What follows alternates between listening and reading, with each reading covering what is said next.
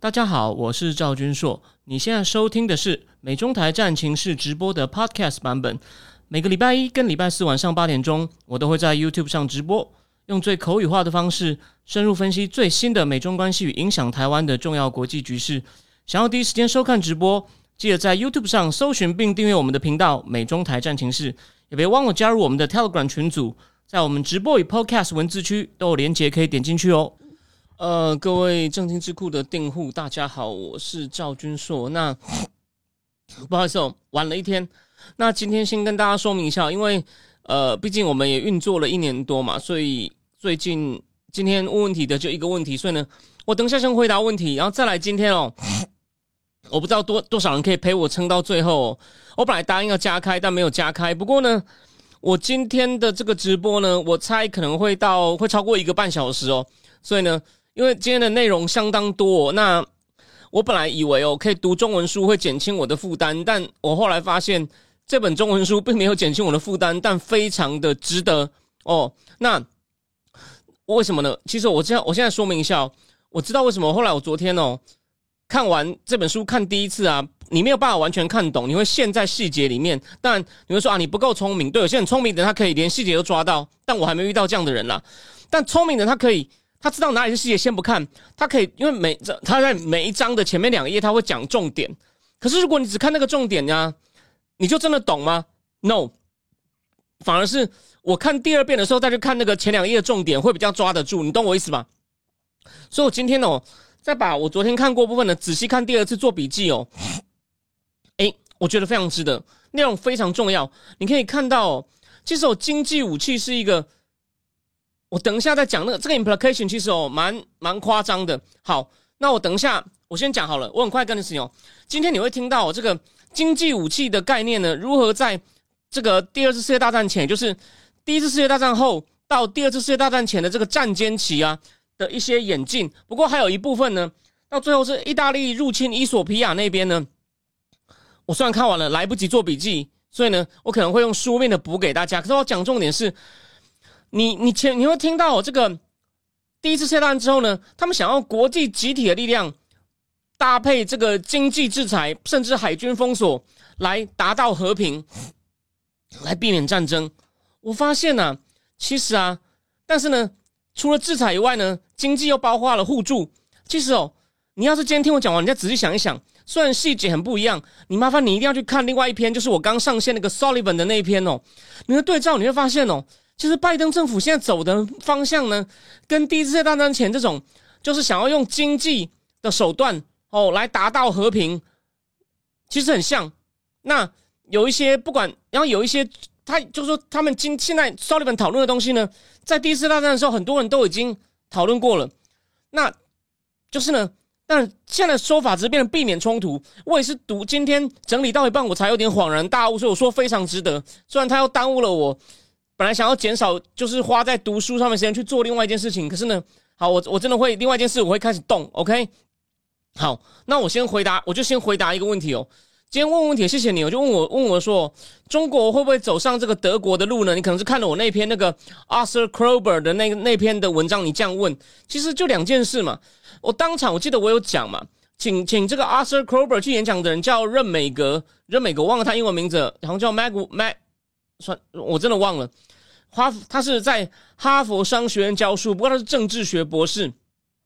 任美格就问他说：“德国有很好的社会保障啊，那你中共没有啊？那中共这样子，人民会满意吗？”那这个阿瑟·科伯就说：“其实中共的社会保障呢，已经其实蛮广的，只是呢，当他保障的那个每个月的钱，乡下真的是太少了，我就几百块人民币，就台币几千块，那真的是很难过啊。那个你想想看，在台湾，如果你每个月只有几千块，你怎么过？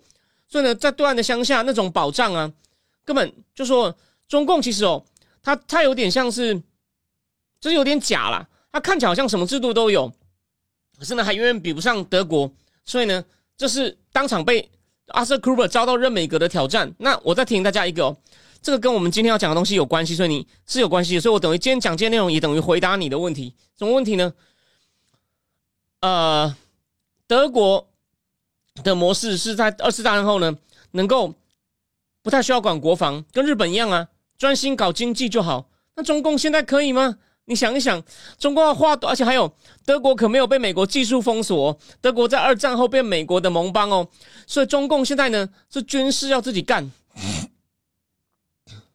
军事要自己干，然后呢还被美国技术封锁，所以他能够很很跟德国一样变成一个技术技术大国吗？哦，就是比如说，甚至有很多中小企业哦，Mittelstand 这种技术大国吗？所以你看。而且呢，你看还不人民的福利虽然看起来好像是越推越广，可是跟德国是所得很高，然后呢人民有不错的社会福利，这都不一样啊。所以我认为中共呢，所以 Arthur Kober 哦，他其实意思说中共官员希望这么做，然后呢，因为他比较乐观，他是认为中共的制造业还很强。我承认他制造业有些不错的底子，but 我讲了嘛啊，就可最重要的当代最重要的科技有关的电子。方面的东西，半导体、人工智慧方面，它就是缺的一塌糊涂啊。传统制造业，哎，是有些强项，说往德国走啊。对不起，我现在回答你说，我想到了，Arthur Kruber 就看到这一点，一些传统的制造业，中共发展的不错，所以呢，他有希望往上走。可是问题是，这一块难道不会被未来，它未来会面临到金融经济冲击所影响吗？各位，它的那个升那个 PMI。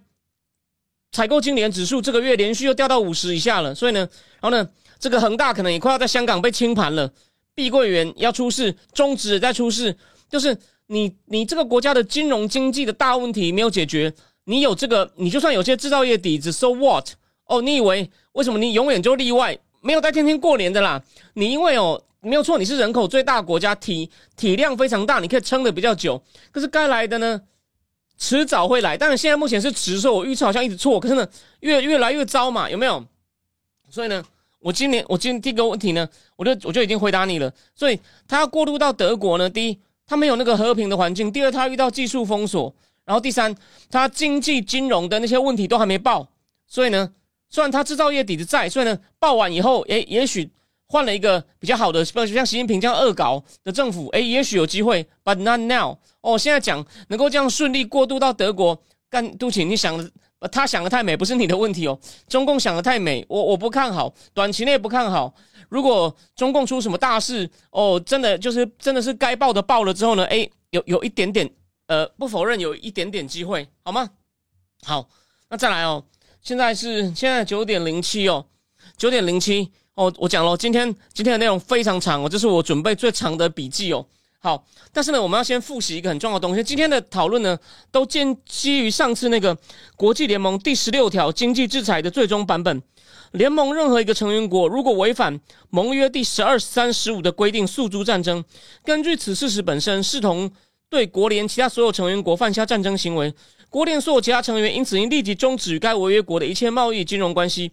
制止他们的国民与违约国国民的一切往来，并且阻止违约国国民与其他国家，无论是否为国联成员国的国民之间的一切金融商务往来。所以这条其实非常的严重哦，其实真的是哦，非非非非常的严重。好，那我们接下来呢，就看，就是我上次虽然说我好像只讲了大概只讲了大概半个多小时，其实我把我我发现前面的那个最前面的部分的重点我大概都已经讲到了，所以呢，那个细节省掉的不影响。你你知道前面上一集如果没有看的人，你一定要去，你一定要去复习一下哦，因为我我其实重点都有讲到。好，那我们就继续讲这个制裁体制，在这个战争结束后，成立国联以后，哦，这个大家怎么去减进？如何大国之间如何角力？还有它有一些成效哦，有时候有效，有时候没有效哦。所以今天会讲到很多细节，算但有些不重要细节我删掉。但为什么我说我昨天看到头痛？因为我就是要把一些重要的细节，我也要把它就是要思考过滤。然后今天呢做了。就是各各种思考过滤哦，然后呢，这是大概这本书三分之一，但最重要的内容。上次讲了两章，所以呢，已经五章了，还有两章。如果说了，就是后面后面的部分呢，我可能用书面补给大家，因为最后就讲到到底意意大利出兵攻伊索比亚，那是那时候很大的一件事情。还有满洲日本出兵满洲这两件事情，后来国联他们这体制弄了半天，哎，终于经过各方角力之后呢，哎，遇到两大考验，日本出兵满洲，意大利攻。伊索比亚这部分呢，我就可能之后书面补给大家。今天这个讲这个眼镜呢，现在九点十分，我的估计呢，我的估计是如果能够讲到，可能会讲到哦十点四十哦。希望希望大家撑，希望大家撑得住，好吗？好，开始喽。哦，那这个一九二零年三月哦，这个凡尔赛条约与国联成成立的法律基础呢，竟然被美国参议院否决了。所以呢，表示国联的执行机构理事会呢，剩下英法意大利与日本四国，还有一个立法机关，也就是大会。那他们还选出四个非常任理事国。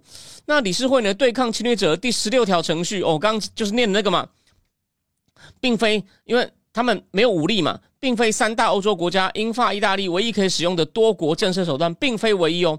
根据凡尔赛条约的规定，英法意大利加上比利时是接收德国赔款的指定国。如果德国违约的话呢，可以对德国采取严厉的经济性或军事性强制措施。也就是，这是这是德国是战败国哦。我刚刚讲的之那个第十六条是针对以后，但前面的债哦，德国是前面欠的债，所以你要还。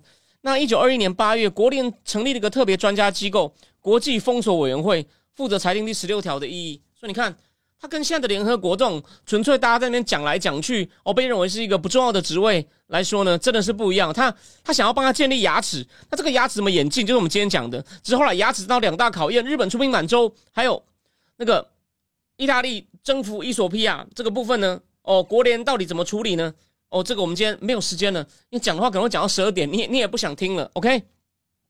所以我我我最后会把这个写成书面的呢，会非常的呃。就是这这这篇会很长哦，但是比你看原书还是轻松哦，因为我帮你整理过了。好，那负责去国际封锁委员会裁定，我刚念的第十六条一，那这个委员会做出裁定后没多久，一场危机又爆发，让第十六条面临考验哦。而前一年呢，国联秘书长就英国外交官出身，叫做 Eric Drummond。哦，将经济武器呢列入国联这个首要议程的决定，获得许多国家的支持。可是英国在一九一九年解散了封锁部，就是我前面讲的塞西尔爵士跟他的助手，呃，叫福斯特哦，两个人为主的这个这两个人在今天会再反复出现哦哦，封锁部。可是在英国国内有两种思潮对立，传统的保守党呢，就是我们的海军要持持续称霸世界，哈，基本上要跟美国海军互相竞争。而还有一种叫自由派的国际主义者。他们希望战争打完了就要裁军，对地面部队等军事色彩的事物呢，他们非常不喜欢哦。他们喜欢海军，感觉呢，海军只要维持海洋的那个平静，我让大家能够经商哦，就让大家呢能够自自由的航行、安全的航行、经商就可以。那是不是自由航行还不一定哦？后面讲到会不一样哦。哦，好，再来。那对于像。这个佛斯特就是我说的这个这个塞西尔的这个助手，在当初在封锁部驻，像这种自由派国力主义的人而言，由于国联缺乏专属武力，经济武器成为国联的主要工具，所以你有发现哦，你有发现，其实哦，到我先提醒你，你对照现在哦，川普呢，他就是不管多边主义，单边就把经济武器往中共脸上砸，那拜登政府呢，用了一点点，一点点，就是呢，GPU 嘛。这个晶片，可是呢，他其他东西想做的事情呢，你听我讲完你就知道，干你就懂了。就是我我最后再告诉你说他的问题出在哪里。哦，没有人扯你。哦，好，继续，我先我先讲完，你再他听我讲，看你会不会恍然大悟的感觉。就是 bingo。那我说的佛斯特，就我上次讲到那个科学统计封锁制度的创始人。哎，我们一个一个去拦，太辛苦了。我算出你每年进口多少，把你定配额，就是那样，就是这个意思。然后呢，还会发现，哎，你好像呢。没有进那么多配额没用到，表示干你之前可能是帮人家偷进，现在不敢偷进了，是不是？被我那那我就帮你配额往下减哦，所以这很狠。那那这个福斯特他也承认哦，我们去封锁呢，可能会杀害数十万人，是一种杀害数十万人的恐怖措施。但如果可以在国联控制下将它国际化，它的潜力可以达到保障和平。哦，对不起，我还在提醒你哦，拜登现在就想要建议这种多边主义，然后呢，他觉得这样中共就不敢动。你从你从当年一百年前就知道，后来我刚刚不是暗示你吗？日本侵略了，意大利侵略了哦，我到时候会把这些关系，我会在我脸上写，这太重要了。这不是说我想要去拉订户的事情，我要让台湾社台湾台湾的那个人知道，有人看出这个关联。那当然，我承认我既没有影响力哦，也没有在真正主要节目上出来，但是呢，台湾这个声音要他妈的一定要留下来，好吗？OK。我继续讲哦，那这个法国外交部派这个叫 CEDU，CEDU 就是我上次讲法国的封锁委员会那个 Committee R Committee R OK 的那个商业关系师来负责讨论国际封锁。那一九二一年二月哦，法国有一个跨部会小组委员会成立，那是谁领军呢？是由法国驻联合国大使顾尚叫顾顾顾顾 John Gu John Gu 哦所领导 John Gu。他在战时的时候也有丰富的这个封锁的实务经验。那法国这个小组呢，来自什么？外交、商务、财政、农业跟作战各部会以及海军、海军陆军代表。那这个小组工作委员会的预设是，法国当初就说，法国当初是指一次世界大战爆发前，相信战争很快要结束，而在一九一四年战争爆发时措手不及，无法对及时对德国跟奥地利施加经济压力。那根据这委员会呢，他们草拟了需要囤积的工业原料与粮食清单，这他妈的像不像拜登政府供应链检讨？然后呢，还叫台积电、三星交出来，虽然他不是为了战争，是为了疫情缺晶片，说你们资料要交给我们。所以法国人最仔细啊，需要囤积的工业料，我也写过一篇，就是讲美国智库三个人哦，就是其中一个是郭台铭见过的欧汉龙，他每次写美国这种需要可能会被中共控制的东西，我们要自己建。囤清清哦，然后呢，并讨论如何运用和平时期的封锁。反正这个委员会呢，草拟了需要囤积的工业原料、粮食清单，并讨论并讨论如何运用战时和平时期的封锁。不过呢，在实际运用上哦，这这个在战间期，就就是两次大战期间的军文文军，不管是文职或军职的人都了解到，经济武器的威力在于它能借由消耗战让敌人精疲力尽，而不是透过迅速行动哦来瘫痪来瘫痪敌人。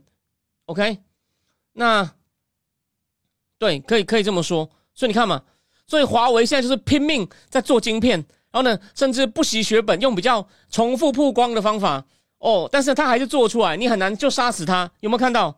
一百年前他们就已经知道了哦。那比如说一九一四到一九一八经济战呢，没有，并没有达到以断绝物资造成社会迅速崩溃的目标哦。OK，没有达到迅速目标，所以啊，所以啊。现在不是一天到晚有提到这个吗？对，什么台海、台湾海峡封锁台湾吗？哎，中共大家不是在最怕中共封锁台湾吗？所以这个东西就很有趣了哦。那国际封锁委员会呢，在二零二，在一九二一年八月在日内瓦集会哦，有八个成员国：日、法、意大利、英国，其余为中立中立国，古巴、挪威、西班牙、瑞士。像原书里面呢，参加者有谁？他们的背景，甚至一些主张，他都仔细讲。那个东西哦，就是我就把它跳过了。OK。那六天呢，召开了九场会议，讨论三个关键问题：什么时候应该动用经济制裁？由谁来决定应该实施制裁？国联会员国应该如何实践他们？那最后的协议呢？说只有，就是对照盟约第十条所定义的侵略，就是如果有个会员国的领土完整或政治独立哦，在采取就是呢被被被受到侵害的时候呢，那。就是被采取被就是被因为武装行动而领土完整或政治独立遭到侵害的时候呢，才能使用制裁。哦，OK，才能使用制裁。在什么时候等董监察回答了？那但是所以呢，内政那这内内内乱政变或内内内战不行。OK，但委员会对制裁措施本身没有硬性规定。OK，哦，那。一个国联会员国可以自行决定是否参与报复性的战争行动，并自行决定是否让他们进入与侵略国之间的战争状态。所以呢，也不要说，就是呢，不要定太严，还是给大家一点自由裁量的空间，因为他没有强制力嘛。那这样连英法都满意，因为呢，巴黎可以将经济制裁体制化成和平时期的管制措施。为什么要讲英法？因为他们两个是最重要的。啊。美国的角色，我的标题有讲了嘛？你后面就会看到各种问题。OK。伦敦呢也不必重建暂时的封锁机构，因为它已经解散了。我可以应用它后面当然再有恢复，等一下会讲，可以用强大的海军进行封锁。那谁有权决定制裁呢？就是交给国联理事会。那委员会来讨论更深层的问题：国联的制裁应该要多强多快才有最大的贺阻效果？哦，那这个最有效的，记得哦，最有效的未必是程度最大的贺阻，因为如果制裁行动的立即造成严重后果。可能因为威力太大而不敢使用，就是我看你不敢呐，你有本事就比如说像普丁的核武威胁，不是有这个问题吗？我就是我看我我看我我我我看你我看你不敢了哦。那在日内瓦进行讨论时呢，其实有另外一种根据凡尔赛合约进行的制裁正在实施，为什么呢？什么？这就是妙了。二零二一年的三月三号，英国首相劳合乔治发表演说，除非德国接受协约国的付款提议，或是给一个相当的方案，不然。这个协约国将对德国发动经济制裁，因为德国那时候付款付战争赔偿呢都拖延不及时。那法国考虑几项方案：第一，对莱茵区的占领呢要要延长到一九三四年之后，跟原来比，啊，原来是几年过去我没有查哦。第二，协约国占领了更多德国的土地哦。第三，对莱茵河的货运交通、铁路、矿产、森林等征税，就实施关税制裁哦。因为呢，在德国的杜伊斯堡、鲁尔区跟杜塞道夫呢，每年有两千万吨的煤从这里出口。结果呢，在八月八号，哦，一九二一年的这个八月八号，法军呢就占领这三地，那德国要求日内瓦挡下。法国军队对莱茵河口的占领哦，柏林主张哦，这个协约国的制裁呢，违反盟约保障的国际和平。诶，他反而说你保法国是我要实行我战你你不遵守战后的条约，所以呢，我要实行我的惩罚条款。他说你就会破坏和你破坏和平。德国虽然不是国联会员国哦，不是根据，可是呢，可是呢，根据这个盟盟约第十七条哦，即使是非愿非会员国，只要他愿意负起会员国责任，可以享有国际仲裁的权利。所以呢，德国就要求仲裁了。那那法国这个动作其实根本就想要让德国恶图漫画，就是呢，让就当初他们怎么对土耳其呀，对土耳其，这个土耳其才真正欧洲的重心哦。所以有一次我不是。好像我有，我好像有一本书，我是日本人写的，我有讲到一点嘛，我不知道在这里讲还在哪里讲，讲到他们为了要怎么样变法改革，他们有一个叫坦基马坦基马改革，坦制马改革，就跟我们的这个同治中不是我们啊，讲我们独派的赵天硕你们好了，对岸中国清朝的那个那个变法，其实呢是有点像的，这个但我今天没有时间讲，但那个真的很精彩哦，我之后在我看过日本人写的书的中文书，我再我再跟大家分享哦，要要再找时间哦。那你不要以为哦，只有只有只有这个，你不要以为只有这个法国，不要以为法国想把这个德国变成鄂图曼土耳其化，就是呢，很多经济的权利都被收走，或者是中中国大清后面也有一些地方变这样子。丹麦保守派要求占领北德，这个叫做什列威斯省 s c h l e v i k 然后包然后呢，甚至还要包括连接北海跟波罗的海的 Kier Kier 运河。比利时外长提议封锁海港汉堡，以没收集海关收入。哦，为了让德国政府合作，哦，这个这个同月这个月呢，协约国决定停止对卢尔港的占领和海关措施，所以呢，把法国人劝回去了。但有个条件，柏林必须制接受原先制裁的合法性。就是呢，虽然我让法国人走了，可是他这样出兵，你不能怪他，他没有破坏和平。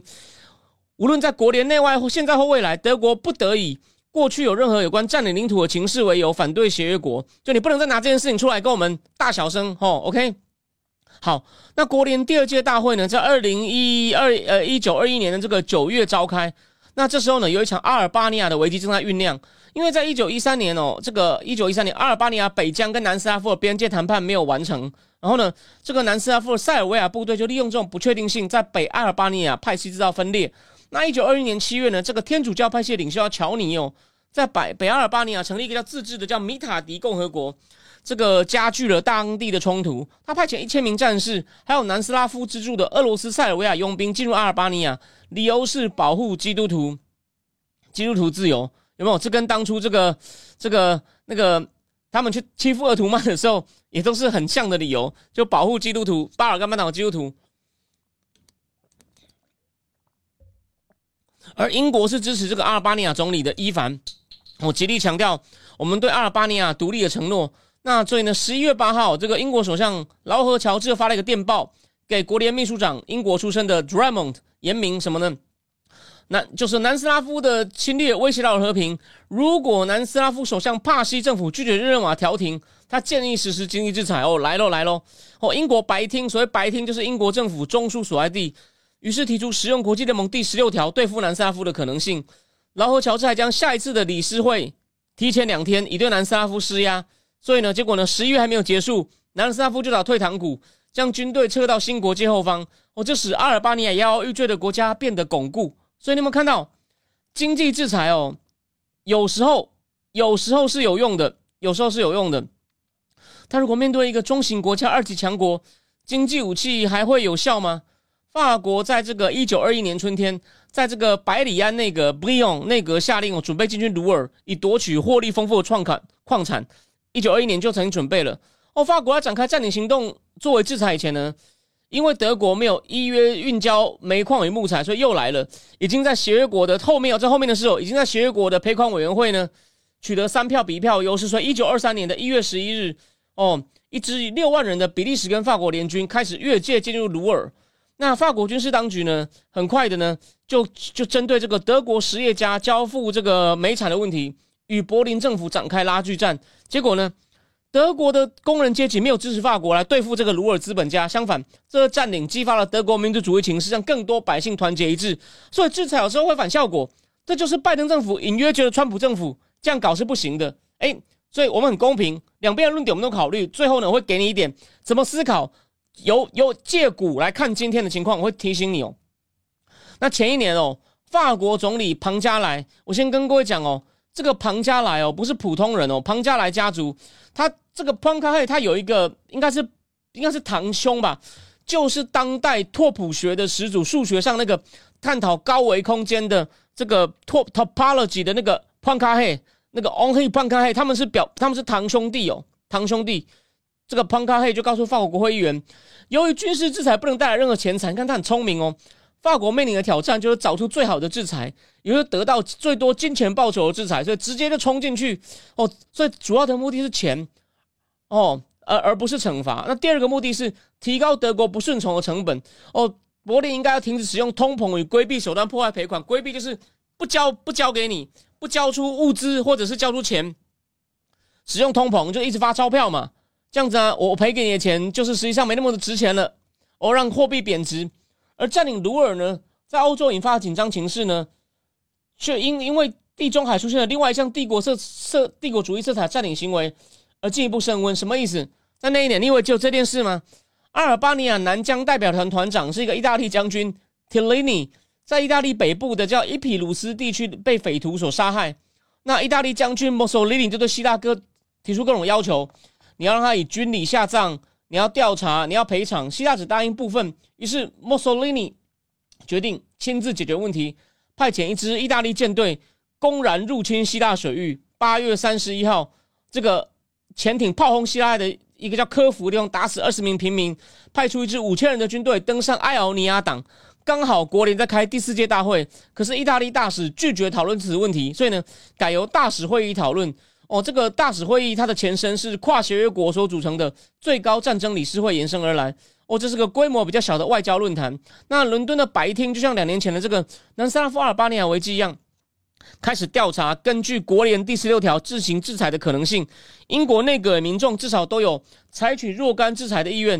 啊，这个塞西尔就是我讲这位塞西尔先生，在暂时负责英国封锁的负责人，主张全面封锁意大利。可财政部认为。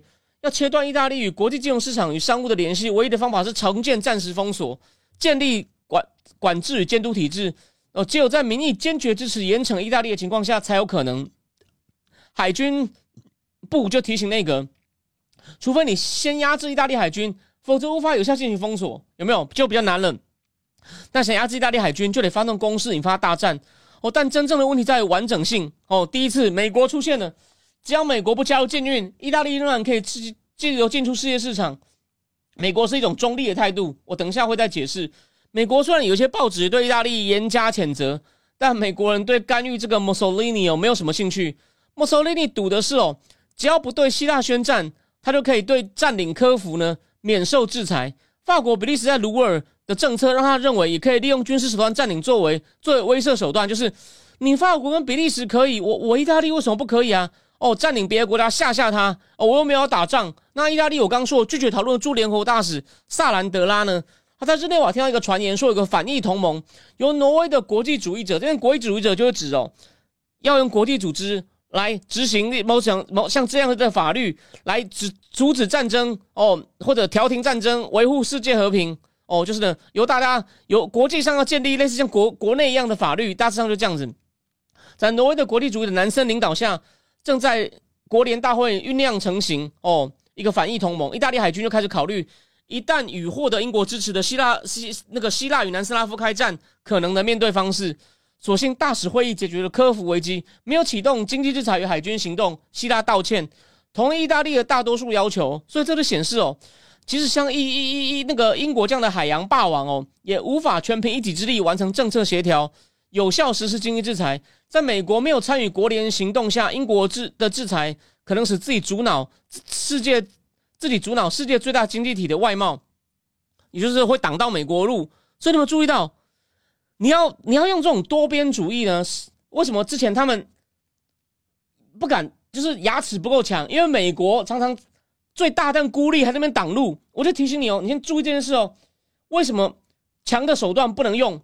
因为老大漠不关己哦，这个真的是蛮夸张的。好，那我们这个知识含义哦，对照现在，你应该有点听懂了。但我们最后再讲。那英国的战略分析人员在这个科服希拉里这个墨索里尼这个这个这个在科服炮轰的事件后得出的结论是，要做到平时有效的封锁非常难，无论是美国、苏联都不太可能加入，而且执行封锁船舰会面对规模比他们大得多的民营商船，所以你怎么封啊？所以一战期间的经济武器之所以有效，是端赖于有其有利的地缘政治联盟，就是要要那个啦，大汉的拢来啦，大汉的，所以呢，所以呢，拜登政府的。多边主义呢？哎，这从这个角度看是对的，但我再提醒你哦，就你你想一想哦，那他们他们这次连连在一起是是这种准备要制裁，不是？所以呢，等一下我们最后做做，我会提醒你一些综合讨论。虽然最后可能时间不够，我就点一下，跟你想一想哦。好，再来，意大利是协约协约国赔款委员会的关键摇摆票，而委员会批准了根据凡尔赛条约占领卢尔的。制裁行动，墨索里尼因此认为法国会有所回报，也会支持他占领科孚，以报复希腊作为。在意大利官员眼中，他们的国家是由全世界帝国组成的强权强权核心集团的其中一员。那意大利的精英跟舆论也认为，哦，为报复国家所受的创伤，炮击并占领一个希腊岛，完全合情合理。意大利人企图运用对战争的狭隘定义，避免启动我刚念的第十六条。墨索里尼还英法对清朝统治下台湾。还有暹罗的报复行动，说这有潜力啊！你们不是也干过？林也赛、外国赛、林林老师的有没有？那以及国际封锁克里特岛一八一八九七，清朝统治下台湾是一八八五，暹罗是一八九三，委内瑞拉是一九零二一九零三，所以一八八五应该就是那个斯卡罗吧？公公示这个斯卡罗。哦，反正呢，意大利又举一堆潜力，说我们自己行，我们我们报复是合理的，我们有人被杀了。可是呢，美国就有个法学家指出哦。英国在卢尔问题上呢，其实立场不一。白厅这是为了反对实行凡尔赛条约的执行的制裁，这次这次白厅英国反对制裁意大利，但是呢，英国自己以前曾经多次自己去制裁人家。哦，你们对台湾嘛制裁清廷嘛，所以意大利又说你为什么你可以我不可以？我当然这是可以啊。所以所以呢，尽管国际联盟宣称权力政治的野蛮世界已经走入历史，但科夫与卢尔事件仍然勾起人们对经济帝。帝国主义经济威慑的不愉快回忆有没有？刚刚讲的再复习一次：一八八五英法对台湾哦，一八九三对暹罗哦，只要对比较弱的国家，我们就出动炮舰去威胁你，或者国际封锁克里特岛一，然后零二到零三封锁委内瑞拉，还有蒙蒂内哥罗事件。所以呢，这个意大利的行为哦，其实也蛮像这种大的帝国主义欺负小国。可是呢，哎，你们不是说要以国际力量来制止这种事情吗？制止这种不当的武力、武力的，甚至武力运用武力吗？结果你看，对意大利不敢。